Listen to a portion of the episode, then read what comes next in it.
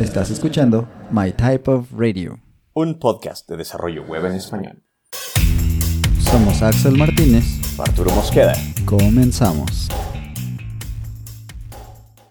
Pues regresando un poquito a como que la experiencia, saliéndonos un poco de la parte técnica, queremos preguntarte, ¿qué, ¿qué son de las cosas que más te gustan? Digo porque, pues ya para estar tantos años ahí, no creo que haya muchas cosas que te disgusten, no sé, ya nos contarás, pero de lo que más te gusta estar ahí y a lo mejor de lo que no tanto. Claro, de estar acá, hablando de la parte no laboral, la ciudad es muy, muy bonita.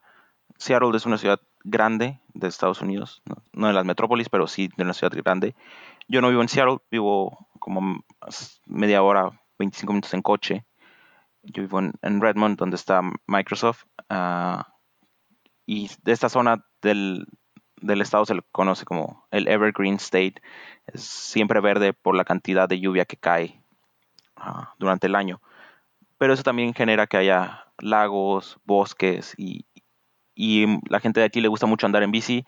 Entonces hay muchos caminos especiales para la bici y, y me he adaptado bastante bien a esa, esa cultura de, ah, voy a salir en las tardes a andar en bici 20, 30 kilómetros y como para distra distraerme.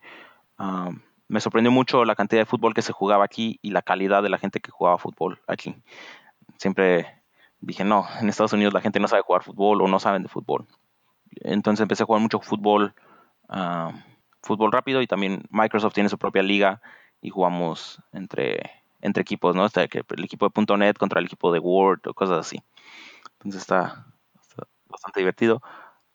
Um, hay deportes, me gustan mucho los deportes, entonces hay, fútbol, soccer, uh, fútbol americano, uh, béisbol uh, y pronto va a haber hockey. Entonces, toda esa parte me ha gustado mucho.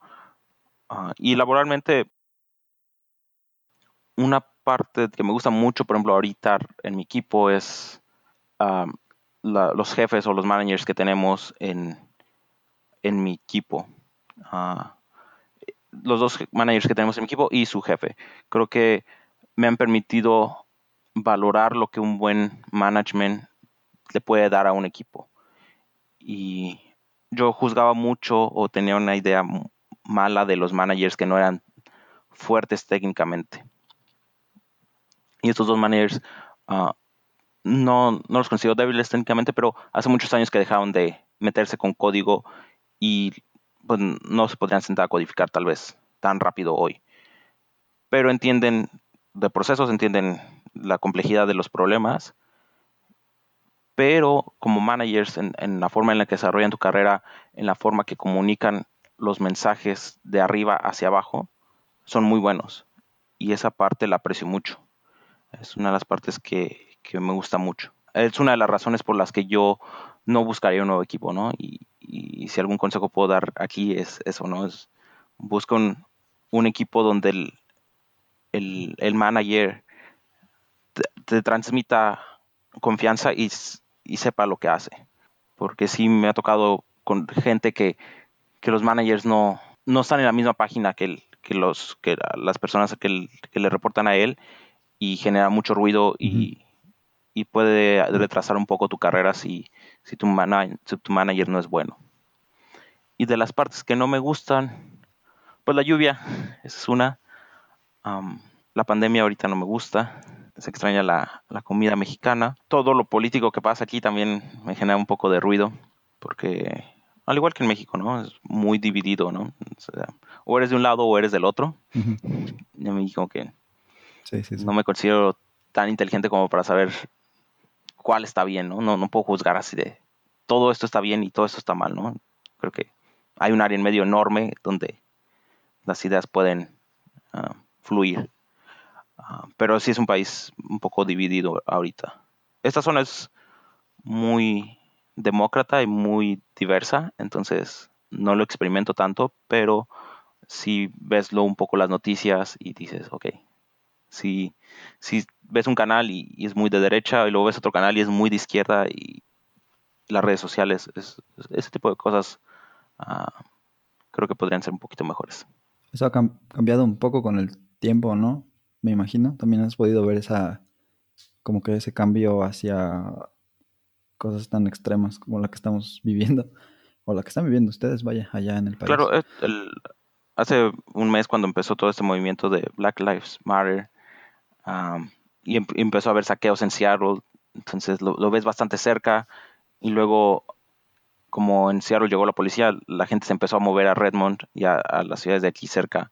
Entonces empieza a ver cómo los negocios empiezan a poner tablas en las ventanas para intentar bloquear los saqueos a dos, tres cuadras de tu casa, ¿no? Entonces sí es, sí es muy interesante vivirlo realmente. Si te sientes parte del problema o del caos que se está generando por el problema.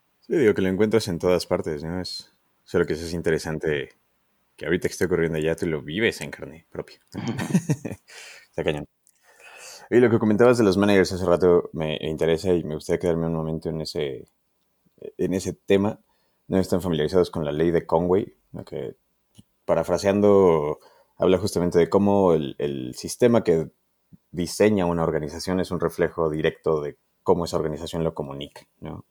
Eso que hablas de que los managers que saben comunicar, aunque ya no tengan un background técnico súper relevante para codear hoy en día, desarrollan esa estructura en cómo llevan el mensaje a sus equipos.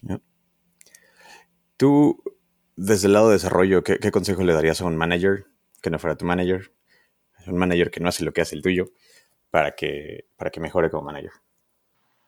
Um, creo que algo que yo he valorado mucho en los, de los managers que he tenido es poner los intereses de la persona que te reporta sobre los intereses de tu equipo. Y lo digo por mi antiguo manager.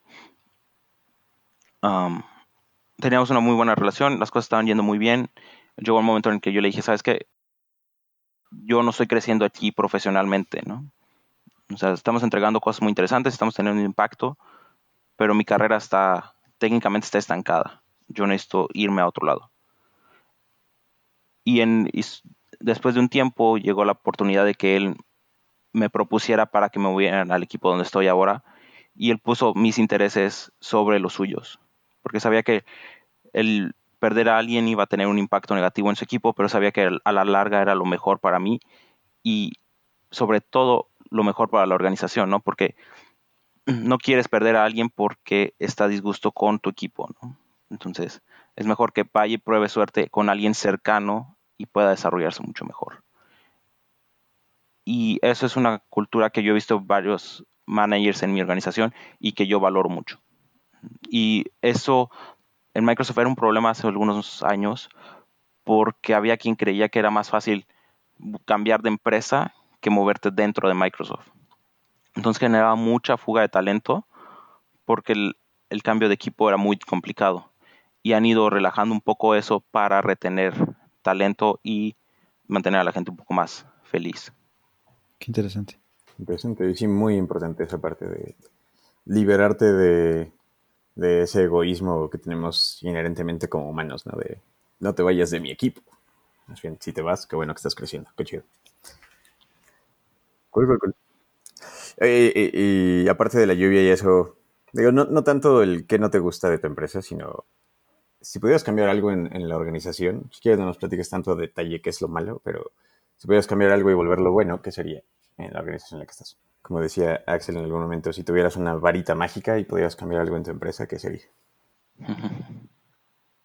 Um, mm, no sé, un tema que a mí siempre me ha...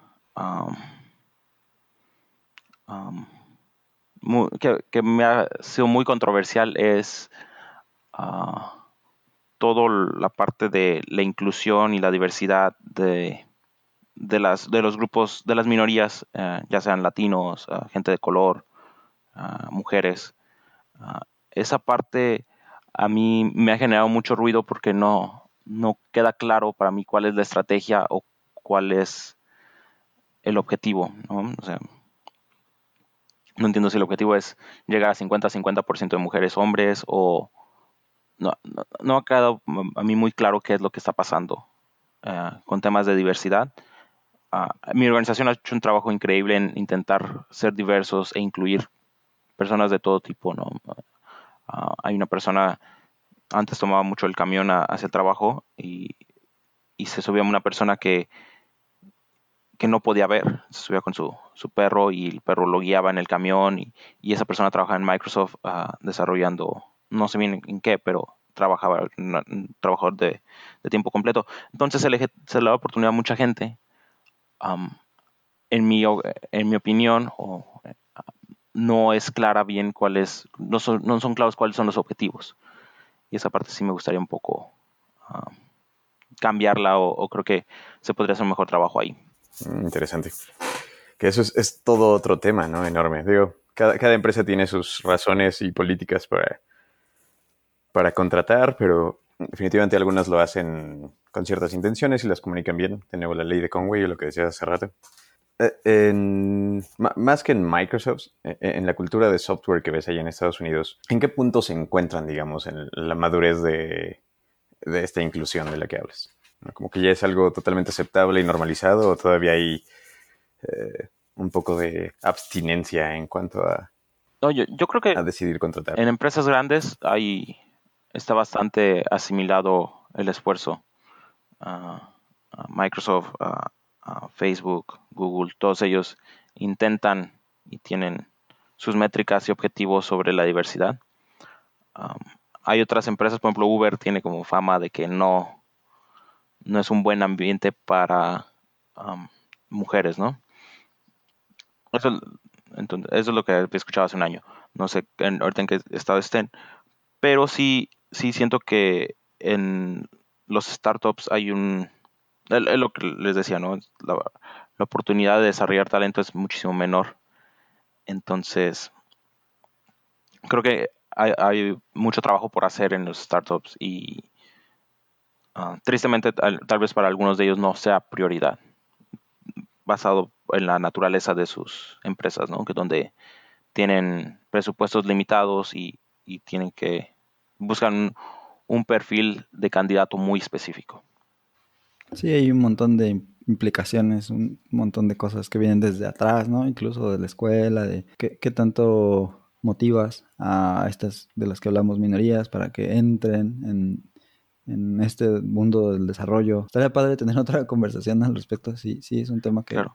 pues que hay que tocar, ¿no? Y que vale la Algo pena. que les puedo compartir es en uh, Microsoft uh, hace tiempo uh, creó un evento de reclutamiento para, bueno, mi organización creó un evento de reclutamiento de candidatos con autismo, donde los equipos iban e entrevistaban gente con autismo y y, seguían los, mismos estándares, ¿no? O sea, tenían que pasar el proceso de reclutamiento, tres, cuatro entrevistas y eventualmente se les hacía una oferta. Y mi equipo decidió darle una oferta a uno de los chavos. Entonces ha sido bastante interesante uh, tener a alguien con autismo en el equipo. Um, una de las cosas que pasó es que antes de que llegara él, se nos dio un, un training de cómo de, que nos educaba un poco más cómo son las personas con autismo, que, y, consejos y estar preparados un poco más para ese tipo de, situaciones. Lo cual yo aprecio mucho porque no es un, solo lo vamos a contratar y ustedes vean cómo le hacen, ¿no? Es, todo un proceso, ¿no? Es, lo vamos a traer aquí, y estas son como las, vamos a hacer esto para que esto sea exitoso, ¿no? Para que esto pueda funcionar bien. Es un tipo de sí, cosas. Que rinda frutos. Exacto. Sí, porque no se trata como de llenar el, la palomita, ¿no? Pum, ya tengo a alguien con esas características en mi equipo, ya, ya la armé.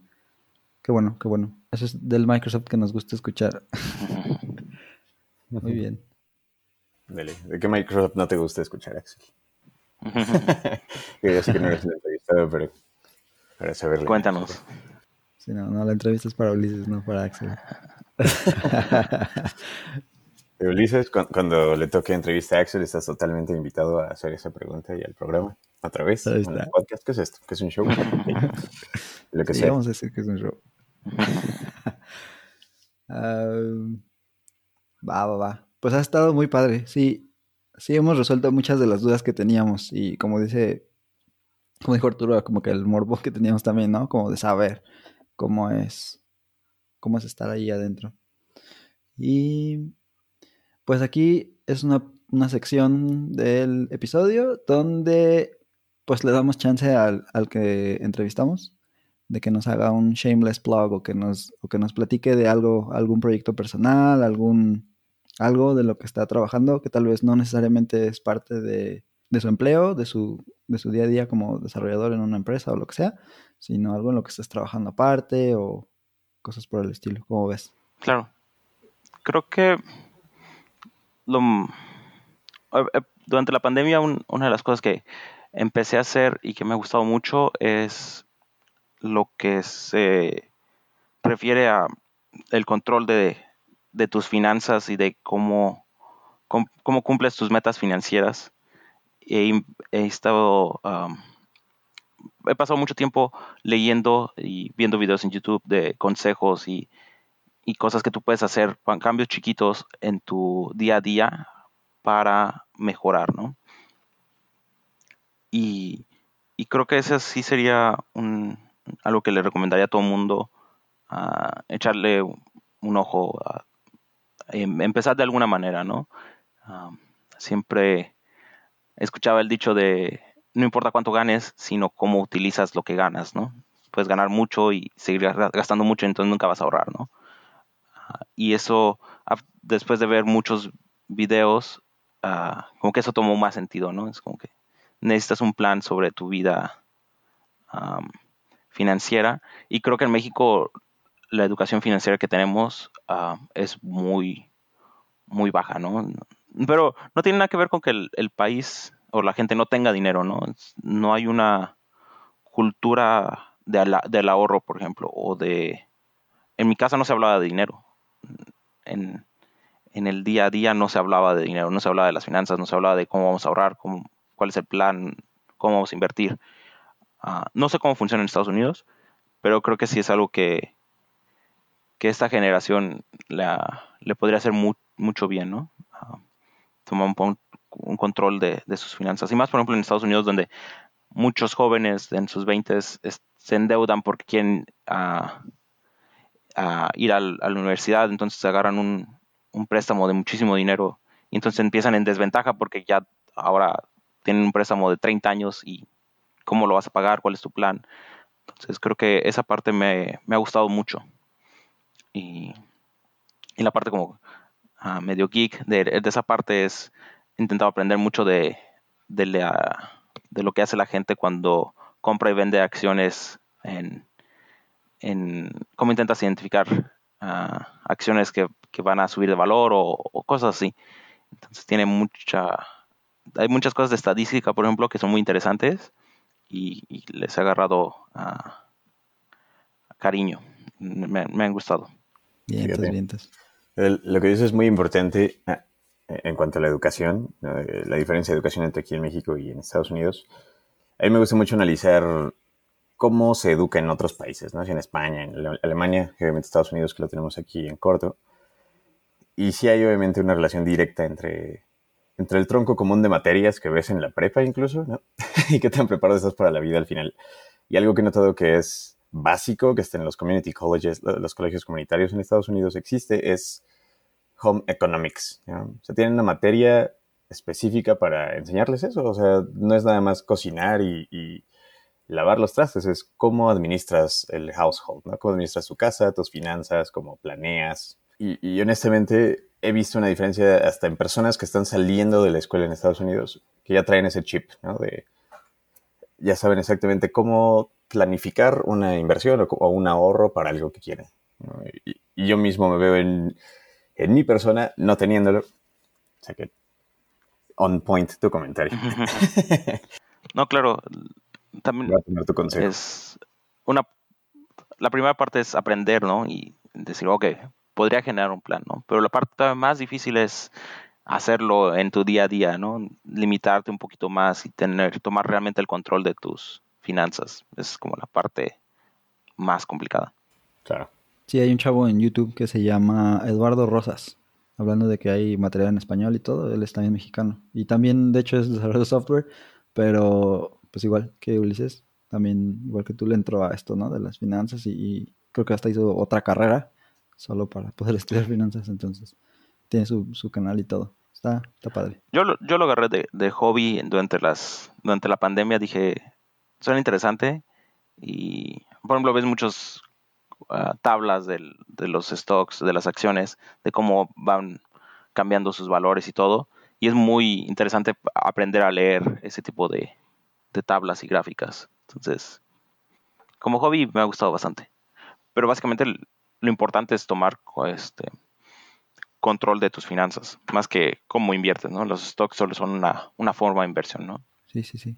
Algo que andábamos platicando antes también de la entrevista era acerca de un proyecto con el que has trabajado que se llama Omega Up. ¿Quieres contarnos de eso? Claro, el objetivo de Omega Up es poderle mostrar al- a los chavos de Latinoamérica ah, un, un set de problemas a resolver de programación y por eso yo soy tan apasionado ah, sobre esta organización porque la programación competitiva ha sido una parte importante de mi vida y creo que te desarrolla ciertas habilidades que, que te van a ayudar en- profesionalmente, pero también en, en la vida, ¿no? Cómo, cómo afrontas problemas, cómo los puedes ir partiendo, cómo, cómo ves los problemas. Es muy, muy padre. Y Omega como, como lo hemos visto, um, pues hay mucho contenido en inglés, pero Omega dice, ok, vamos a intentar traducir los problemas y permitirle a los chavos que tal vez están en la secundaria y no, no han aprendido inglés o no van a aprender inglés pronto y darles una oportunidad de empezar a resolver estos tipos de problemas. Y así surge Omega Up hace algunos años.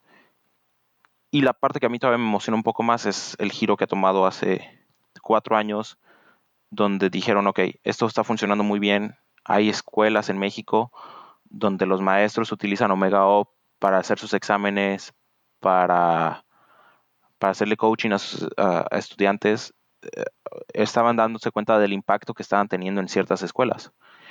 Y entonces deciden hacerle una organización sin fines de lucro para tener más recursos y poder,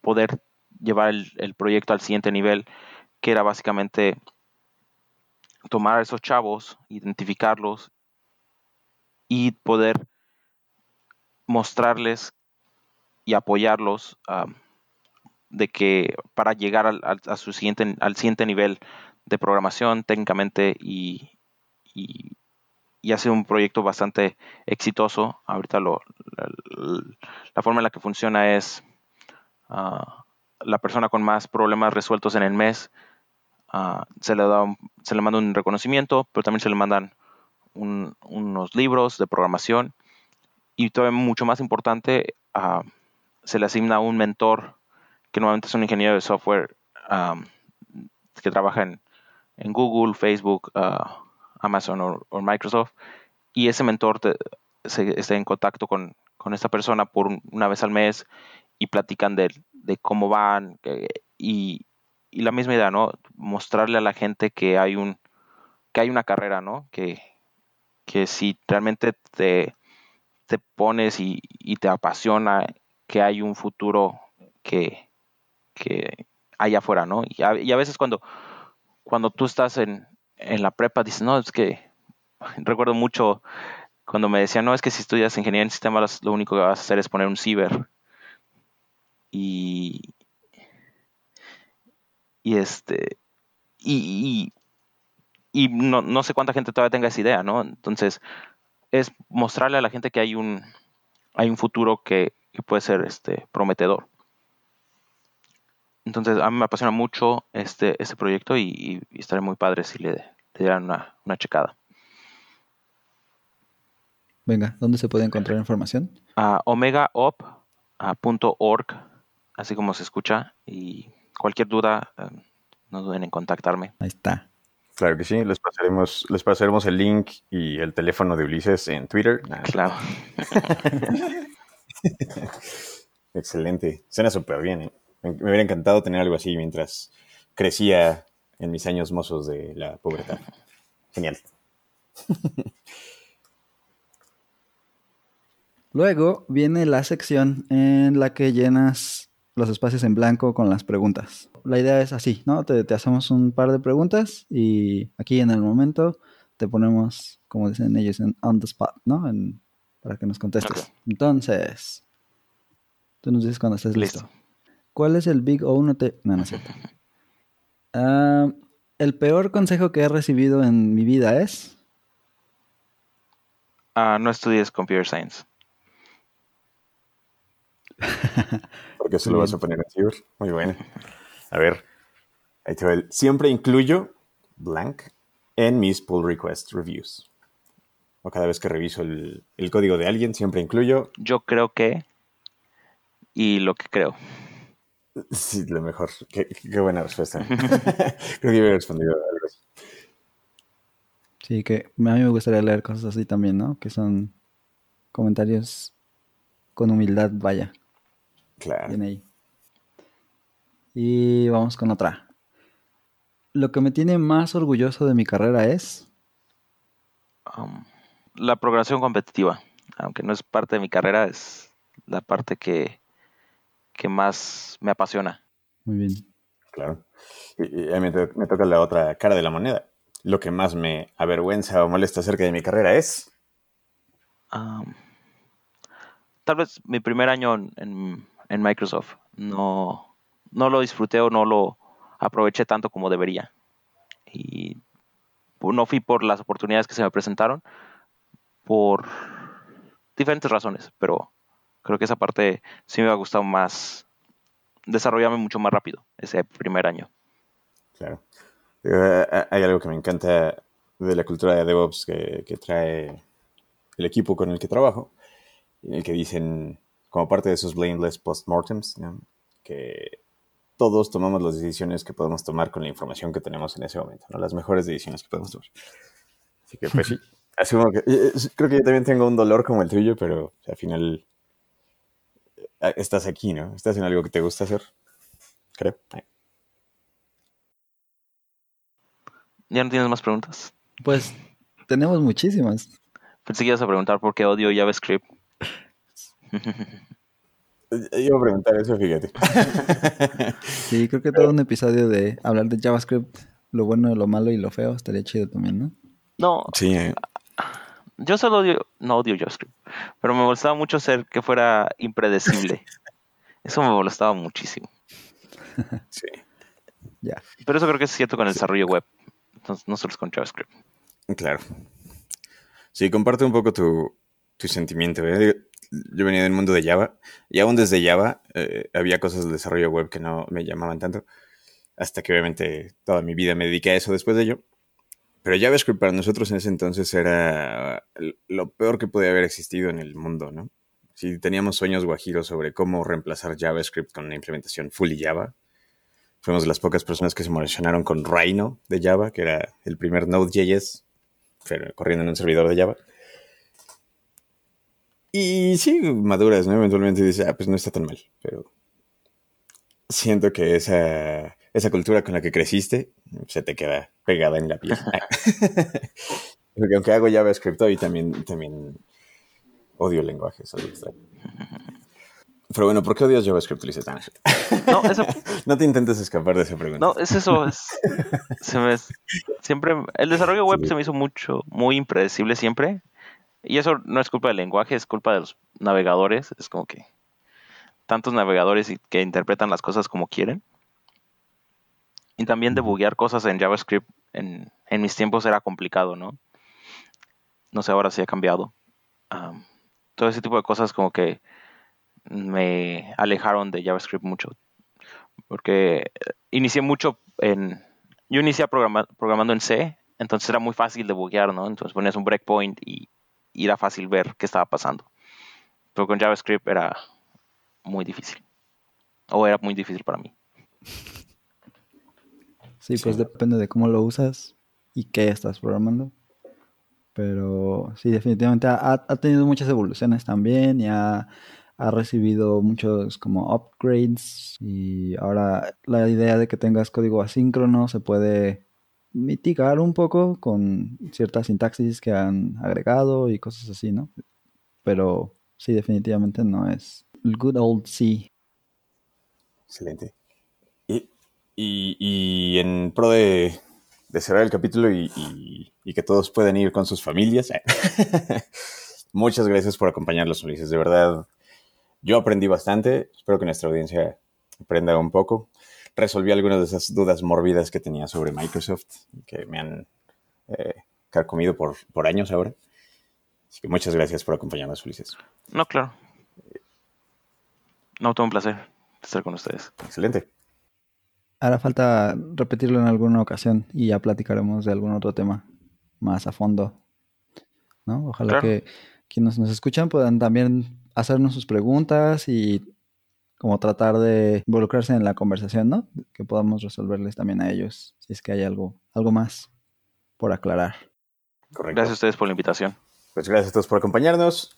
Aquí cerramos este capítulo de My Type of Radio. Agradezco a Ulises por su tiempo, a Axel por su tiempo y a todos ustedes por escucharnos. Nos vemos en el próximo My Type of Radio. Venga. Muchas gracias por escucharnos. Puedes suscribirte desde Spotify, iTunes o tu reproductor favorito. Síguenos en Twitter, arroba mytypeofradio y nos escuchamos en la próxima.